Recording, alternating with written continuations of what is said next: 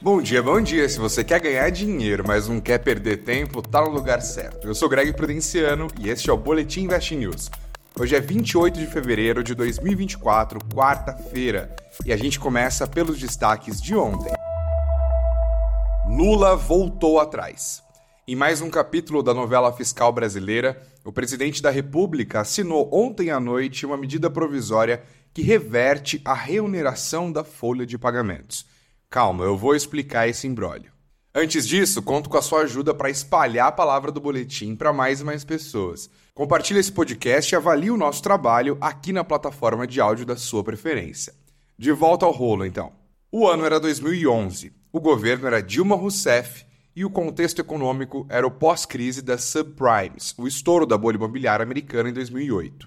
Para estimular a geração de empregos, o governo desonerou a folha de pagamentos basicamente permitiu que as empresas substituíssem a contribuição patronal de 20% sobre a folha por uma tributação de 1 a 4,5% sobre a receita. Era para durar só alguns anos, mas sabe como é aquela máxima, né? Nada é mais permanente no Brasil do que um benefício temporário. Pois é, vale para empresas também. O benefício foi sendo renovado e virou uma dor de cabeça para os governos, que perdem arrecadação com a medida. Por outro lado, os 17 setores beneficiados atualmente são reconhecidamente demandantes de mão de obra intensiva e conquistaram inequívoco apoio do Congresso. Mas agora vamos para 2020. O presidente era Jair Bolsonaro e o contexto econômico era a pandemia de Covid-19. Bolsonaro decidiu sancionar uma medida provisória sobre redução de jornada de trabalho ali no contexto da crise e acabou vetando a prorrogação da desoneração da folha foi uma sugestão do então ministro da Economia, Paulo Guedes. O Congresso derrubou o veto e estendeu o benefício. Chegamos em 2023, governo Lula 3. O Congresso aprovou uma nova prorrogação, agora até 2027. Com impacto fiscal estimado em 20 bilhões de reais por ano, Lula vetou o projeto e o veto foi novamente derrubado pelo Congresso.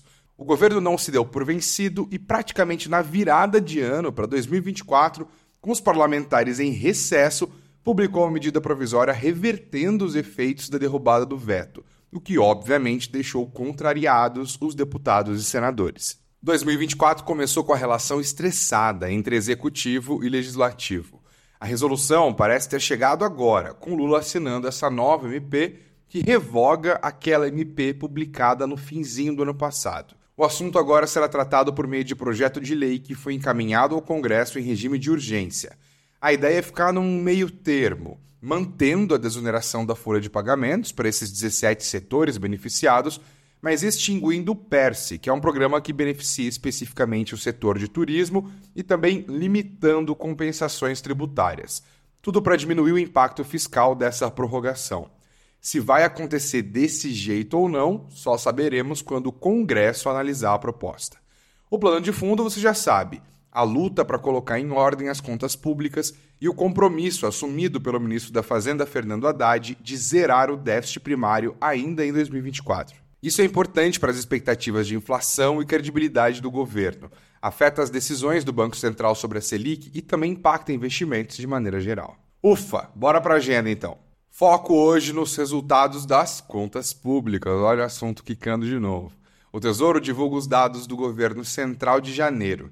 Fernando Haddad segue participando remotamente dos compromissos do G20 enquanto se recupera da Covid.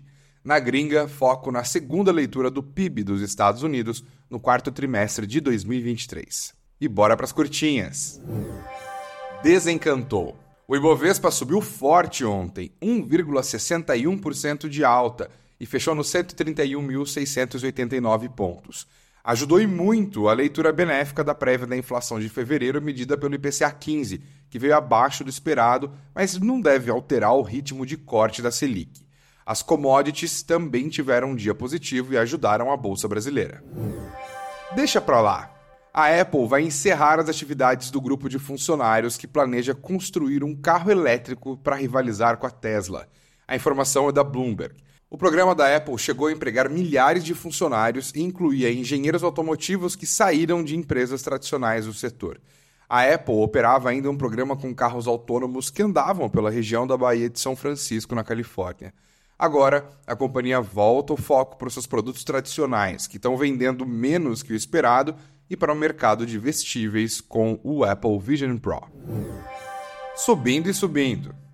O Bitcoin está avançando forte. Enquanto eu fazia esse roteiro aqui, a criptomoeda mais famosa do mundo já estava na faixa dos 59.300 dólares, beneficiado pelo lançamento dos ETFs de Bitcoin lá nos Estados Unidos, que começou neste ano, pela expectativa que envolve o corte pela metade na emissão de novas unidades do Bitcoin, o Halving, e pela projeção de que o Banco Central americano vai em breve começar a cortar os juros. Alívio. Depois de sete trimestres publicando prejuízos nos seus balanços, a BRF finalmente lucrou. Foram 754 milhões de reais no positivo entre outubro e dezembro do ano passado. Mas no balanço anual, a BRF teve prejuízo líquido de 1,86 bilhão de reais o desafio agora é colocar no azul o resultado de 2024. Falando em desafio, Luísa Trajano quer injetar ânimo no investidor do Magazine Luiza. Em entrevista ao Invest News, ela disse que as ações da varejista vão subir porque aposta em bons números no quadrimestre. A conversa com Dori Denútil ainda vai ao ar, mas no nosso site você confere um texto com a prévia do papo.